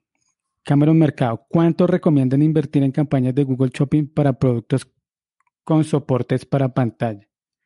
Es- Uy, es claro, es, un- algo muy específico, pero la, la respuesta ahí está en, en lo que hablamos al principio. Ve a la herramienta de palabras clave y ve el costo por clic un poco de esos productos y por ahí. Bueno, Shopping tiene costos por clic diferentes, inclusive más bajos que la búsqueda, digamos, que también están en búsqueda. Em, pero, digamos, yo haría eso, no, no, no tengo el dato ahora, pero, pero digamos, haría eso, ver, ver mi costo por clic y yo expliqué mi fórmula que es básicamente multiplicar un poco por la cantidad de conversiones que yo quiero, o sea, por, digamos, el costo por clic, multiplicarlo por más o menos la cantidad de clics que yo requiero para conseguir una, dos, tres, cuatro, cinco ventas, y eso generalmente es en- entre un 10 y un 15%. Así lo, así lo, a- al menos lo hago yo al, al comienzo y estudio. Hay que estudiarlo porque todos los mercados funcionan de manera diferente, ¿no? Ok. Eso si quieres, vamos con una pregunta de tu comunidad. A ver, a ver, déjame ver, las, leo porque yo no, tengo cómo ponerlas ahí. Pregunta. César, ¿cuántos, ¿cuánto será recomendable? ¿Cuánto será lo recomendable? ¿20 dólares al día por una semana en campañas de búsqueda? Como para probar, se refiere él, ¿no? ¿Cuánto será lo recomendable? Para probar, para probar puedes colocar 10 o 20, sí, para probar y obtener los primeros datos, sí estaría bien 20 dólares. Sí, yo también calculo lo mismo, sí, 20 dólares es como, es como algo para probar eh, correctamente, digamos, ¿no? Que tenga una, un, buen margen, si tenemos un costo por clic que vale los 0,5, 0,6 caro, ¿no? 0,7 dólares, 20 em, dólares es un presupuesto que, que aplica. Sí, ahí lo que debes hacer para probar es tener buenas palabras clave irte también como muy acotado. Y ya a medida, pues eso, escalar la cuenta, a medida que vas viendo resultados, pues vas incluyendo otro tipo de palabras. Así es, así es. A ver si tienes otra pregunta de... Tengo otra pregunta, sí. Tengo de José González, dice, tengo un e-commerce. Lo mejor es campaña de shopping, estándar o smart. ¿Qué, qué, piensas tú, Albeino? Pues depende del e-commerce. Sí, habría que revisar si de pronto es para, para vender a personas B2B o B2C, si es B2C pues se prestaría, o si es B2B o de, para vender a empresas, yo me iniciaría con búsqueda y shopping. O sea, no, en las dos iniciaría con búsqueda y shopping, por lo general son los dos tipos de campaña con los que arranco un e-commerce. No sé, ¿tú, yo, yo, no haría Smart, digamos, no, no empezaría ah, con Smart y me centraría en la red de búsquedas, eh, en, Shopping también. O sea, empezaría con Shopping y, Search y, anuncio de texto, pero eh, en Shopping no, no iría ni a Display, ni a Smart, ni solamente me centraría en, también en, la búsqueda. Remarketing. Dinámico. Y remarketing, evidentemente, pero es que depende de los presupuestos. Ahora, la, la pregunta yo creo que de José va a, ok, pero no tengo para Search y Shopping tengo para una. ¿Cuál, cuál escogerías tú? Para una. yo me Dando, dando el, el, contexto sí, pues habría que, habría que ver. Pues es que por lo general en shopping son más bajos los CPCs, ¿no? Y pues si el presupuesto es corto, me iría con, con, con shopping inicialmente. yo también me iría con shopping. El, el, problema de shopping es que yo siento que demora un poco más en optimizar. En optimizar. Más una campaña, es más lenta que una campaña de search. Lo que yo haría es colocar, para acelerar el proceso de, digamos, de optimización de una campaña de shopping, es colocar, obviamente, la conversión de la venta, pero le, la alimentaría con más conversiones, muchísimas más conversiones. Con el formulario, con el botón de WhatsApp, la alimentaría con muchas más conversiones para que, en el fondo, si solamente le doy la venta como una conversión, es probable que demore más en, optimizar.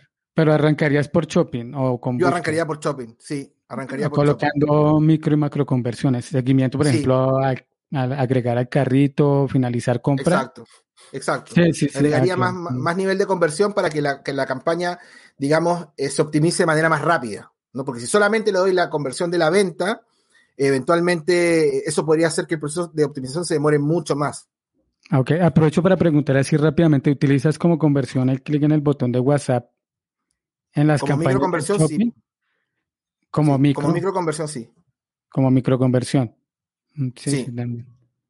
Sí, claramente, porque le estoy diciendo al sistema que me interesan también la gente que se contacta por WhatsApp. Me interesa muchísimo porque finalmente, digamos, a ver, eso tiene que ver con la imagen de la marca, ¿ok? Si yo estoy vendiendo, si yo estoy en Falabella, no me importa la conversión de, o sea, ni siquiera le pongo botón de WhatsApp. Porque la marca se vende por sí sola. Mm, venden solitos. Venden solo. Pero, por ejemplo, si yo tengo una empresa que no tiene branding y no tiene imagen de marca, el usuario, el, usuario, si yo me pongo en los zapatos del otro usuario, primero voy a, me va a generar desconfianza, porque nunca no conozco la marca. Y para meter mi tarjeta de crédito, comprar por internet, tengo que tener una, una, me tiene que dar confianza no solo el sitio. Probablemente a un sitio con menos branding, yo, le, yo, yo hable por WhatsApp para, asegurarme que hay una persona detrás, para asegurarme que alguien me va a contestar y si no me llega el producto me van a responder, cosas que los e-commerce con mucha branding tienen totalmente superado, ¿no? Tienen totalmente superado porque la gente no se cuestiona si les va a llegar o no, o no el producto. En cambio, una empresa que no tiene esa imagen de marca, sí se lo cuestiona. Sí, así es, así es.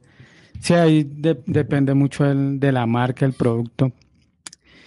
Así es. Bueno, vamos con otra pregunta de acá del chat. Pregunta, Pregunta, pregunta Gabrielita Montserrat, que también fue de las primeras en preguntar. ¿Cómo es recomendable destinar el presupuesto en general mensual de 3.000 o presupuesto diario de 100 para que esos 3.000 mensuales se usen para conjuntos de anuncio por localidad o call? No sé qué es call. No entiendo muy bien. ¿Cómo es más recomendable destinar el presupuesto? Ok. En general, mensual de 3.000 o presupuesto diario de 100. O sea, 100 por 30, 3.000. Para que estos 3.000 mensuales se usen para conjuntos de anuncios por localidad o call, no, no sé lo que es call. Pero bueno, es que digamos la, la, a ver, la naturaleza de la herramienta te permite, o sea, tienes que, digamos, hacerlo de a 100, ¿no?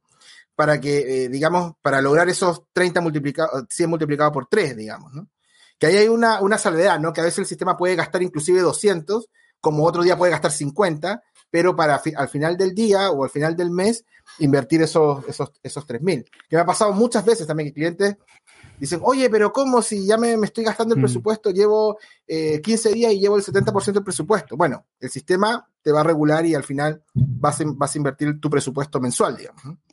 Sí, me imagino que ella también está preguntando porque se puede programar, o sea, se puede configurar como presupuesto total de la campaña 3.000 o un presupuesto diario. Yo lo que hago es presupuesto diario porque me da, me da miedo que Google un día se me gaste los 3.000, por ejemplo.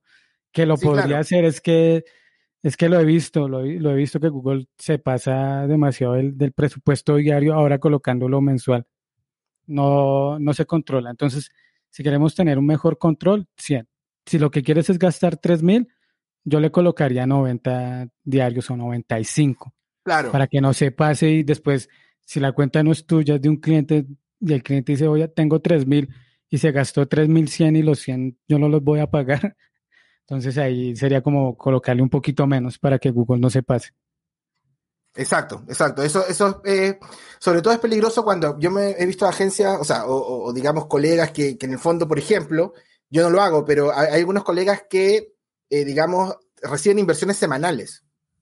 Entonces, eh, es súper peligroso porque, digamos, te puedes gastar el presupuesto de la semana en dos días, en tres días. Sí, sí, sí. y te quedas sin presupuesto para el resto. En cambio, claro, cuando, cuando tienes el presupuesto mensual, el sistema eventualmente no va a invertir más de, digamos, de tu presupuesto diario multiplicado por 30.4, creo que es el, valor exacto. Ok. A ver, por acá otra pregunta. A ver. Y ahora ahorita vamos con una de, de tu comunidad. ¿Qué, ¿Qué, diferencia existe entre una landing page y una página web? Pues básicamente, así brevemente para responderte, eh, Álvaro Aravena preguntó. Eh, la diferencia es que un, sitio web está hecho como para que la gente navegue, te conozca, tiene los botones a redes sociales, tiene el botón a quienes somos, tiene información casi que de todos los productos. Visión, la visión, esas cosas que nadie lee. Sí, todos esos elementos que nadie lee y los botones a redes sociales. Por lo tanto, tiene muchos elementos distractores. Una landing page se enfoca en un producto, en un servicio, eh, eh, el cual vas a anunciar en Google Ads o también la puedes utilizar en Facebook. Y el objetivo de esta landing page no es que naveguen ni que sepan si tienes seguidores en Twitter, si tienes seguidores en Instagram, eh, ni, ni, mucho menos información, por ejemplo, de la historia de la empresa, esos temas, sino que depende de la landing page, el objetivo de la campaña, por ejemplo, una landing page que sea para que te dejen los datos, el objetivo de la landing page debería ser es la única acción que debería de, hacer el cliente cuando llega ahí es dejar los datos, no colocarle más cositas ni, ni nada más de información, sino que deje ahí los datos. O sea, claramente el título, las descripciones, beneficios, todo esto, para que la persona se sienta animada a dejar los datos, que se ponga en contacto contigo, bien sea porque llenó el formulario o porque eh, dio clic en el botón de un chat, del de WhatsApp o el de un chat para iniciar una conversación. Finalmente una landing page está orientada exclusivamente a, generar un lead, ¿no? Tiene todas las, digamos, los elementos eh, de neuromarketing, de, digamos, de, sí, efectivamente, de marketing para que uno logre una conversión y no tenga, que el usuario tenga más, no, tenga más acciones que hacer que solamente contactarse tengo un botón de WhatsApp, un formulario, el teléfono, todo clic clave para que lograr el, contacto. Ese es el, ese es el objetivo de la landing page. Ok. Acá rápidamente una pregunta que colocó Ricardo así, ya que estamos hablando de landing page. Yo tengo una landing page y la tasa de rebote es del 98%, es una sola página, pero mi anuncio genera un CPC bajo. ¿Está bien o hay que mejorar? Eh, por lo general, o sea, no es, la pregunta es ¿cuántas conversiones tiene? Esa es la pregunta. Y por lo general las landing page tienen una tasa de rebote alta porque, como bien comentas, es una sola página. El usuario no tiene muchos elementos para y interactuar. Una sola que es contactarse, digamos. ¿no? Sí, no, no te preocupes. Si la campaña está funcionando bien y generando conversiones, la tasa de rebote es alta. Por lo general, la tasa de rebote es alta en la landing page. Por lo o sea, es lógico que sea alta porque tiene solamente una página. No, no, Entonces, no, todos van a rebotar todos van a salir, no, no, no hay otra página, por lo tanto, las landing page, tiene, si solamente tienes una landing page y no tienes un sitio donde hay un pequeño o un blog, entonces inclusive salta porque debería ser el 100. sí, ahí debes saber que Google Analytics toma como rebote, por ejemplo, yo puedo ingresar en este momento a tu página y hacer scroll y, y revisarla, no dar clic en ningún botón en ningún lado y aún así, y pasar 30 minutos ahí en tu landing page y aún así, Google Analytics la consideraría rebote. Entonces, imagínate, yo 30 minutos ahí y es un rebote de 100%. Entonces, no te preocupes mucho por, e, ese tema. A ver si tienes alguna pregunta ya, pa. Sí, vamos, yo creo que ya vamos a llegar a una hora y media, así que yo creo que vamos a necesitar un segundo capítulo y anotar las preguntas para la próxima. Eh, quiero responder una pregunta. Mira, déjame, dame un segundo que tengo un montón de pantallas acá. Mira, quiero hacer una pregunta de Leonardo. Leonardo Lux es un colega que, bueno, yo conocí en Google y no, bueno, nos conocimos más en Estados Unidos cuando fuimos a una, a una, a una charla en el 2016. Es un crack, es un crack, sabe mucho también, y él nos hace una pregunta y dice, hola amigos, hola ambos. Les tengo una pregunta, ¿qué pasa si una campaña no funciona? O sea, simplemente no funciona. Supongan que pruebo varias opciones en Google Ads, pero no resultan. Y sé que mi público está en Google. ¿Qué, como analista, qué podemos hacer? ¿Como analista? Claro, o sea, él, él, básicamente su pregunta quiere decir que él tiene una campaña en Google y simplemente no funciona. O sea, no hay conversiones, em, no, no hay ventas, no hay, no hay contactos, no hay nada. Y, probó varias opciones, ¿no? Dice, probé varias opciones en Google Ads y no resultan.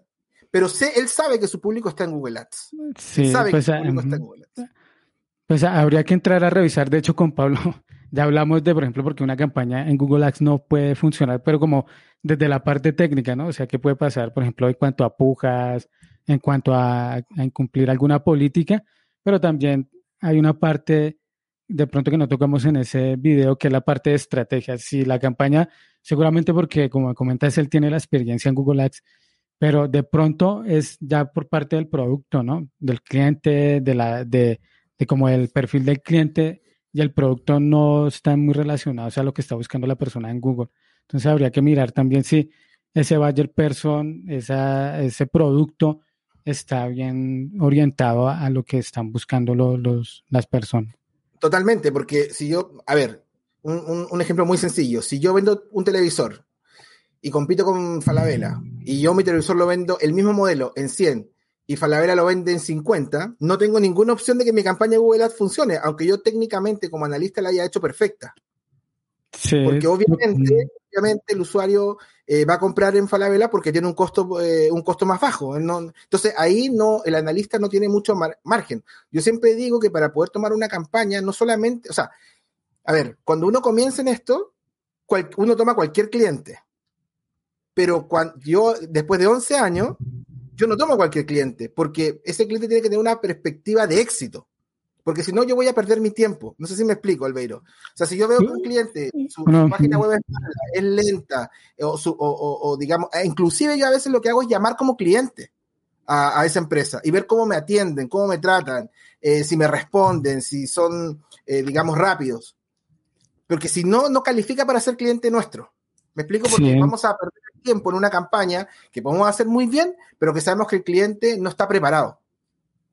Así es, ¿no? A mí me pasó recientemente con un cliente, me pasó ese problema. No revisé bien, no hice una, un buen análisis del cliente. Y ahí el, problema no es que el cliente diga, es que no, o sea, mi negocio no está lo suficientemente maduro o, está bien para anunciarse, sino la culpa fue de Albeiro o la culpa fue de Pablo, que no sabe de, de, lo, que, de lo que habla o lo que está haciendo. Entonces, es así, ¿no? Ellos no van a decir que fue Google Ads ni que ni van a reconocer, no, yo no tengo una página en condiciones, eh, no tengo de pronto organizado cómo voy a enviar la información después de que me contacten, no, ahí fue al, fue Albeiro o fue Pablo los que, los que no saben de esto. Si, si uno no perfila muy bien el cliente es un problema. Y lo que comenta, si Leonardo ya sabe Google Ads eh, y está orientando bien las campañas, el problema puede estar afuera de Google Ads, seguramente. Probablemente, en, digamos, en la fuerza de venta, hay muchos factores, por eso te digo que uno, uno ya, digamos, los clientes tienen que calificar para ser clientes. No cualquier persona puede hacer una campaña porque finalmente le va, yo a, veces hablo de más y, finalmente les hago un favor a los clientes, oye, arregla primero esto, que no, no, esta inversión que vas a hacer va, no, no, te va, no, no te va a retornar, porque no estás preparado. Así es, totalmente de acuerdo. Totalmente de acuerdo. Pues ahí se quedaron unas preguntas en, en el tintero. Les pedimos disculpas, vamos a tratar de, responderlas ahí en, el grupo o en el canal de YouTube, las que nos muestren, porque a veces, a veces estas plataformas las borran. Yo voy a responder las que tengo yo, las voy a responder después en, el, en, el mismo, en la misma caja de comentarios del video. Ah, bueno. Bueno, muchas gracias a todos los que se conectaron, estuvo muy interesante. De, de acá seguramente tomaremos algunas preguntas para profundizar en un, episodio completo. Eh, y pues nada, Pablo, también muchas gracias por compartir tus experiencias y a todos los que se conectan. Muchas gracias a ustedes. Oye, un saludo a Ulises, a Eduardo, a Mauricio. No pude responder eh, las preguntas, pero a Enrique. Eh, pero ahí voy a, voy a tratar de contestar y, y nada, estamos en contacto y bueno, lo mismo, ¿no? Cada dos martes nos estamos reuniendo con Albeiro para, hacer este tipo de conversaciones que son entre colegas, ¿no es cierto? Entre ustedes y nosotros. Así que nada, espero que estén atentos porque en dos martes más seguramente vamos a hacer otro. Probablemente nos quedaron 10 porque primero eran 20 preguntas, ¿te acuerdas, Albeiro? sí, teníamos 20. Así que tenemos otras 10 preguntas más que tal vez pueda ser tema para el próximo, para el próximo video. Bueno, sí, claro que sí. Ah, bueno, muchas gracias muchachos, muchas gracias Pablo. Gracias a todos. Gracias a todos los que se conectaron. Chao, gracias. Chao, nos vemos. Chao, chao. Chao.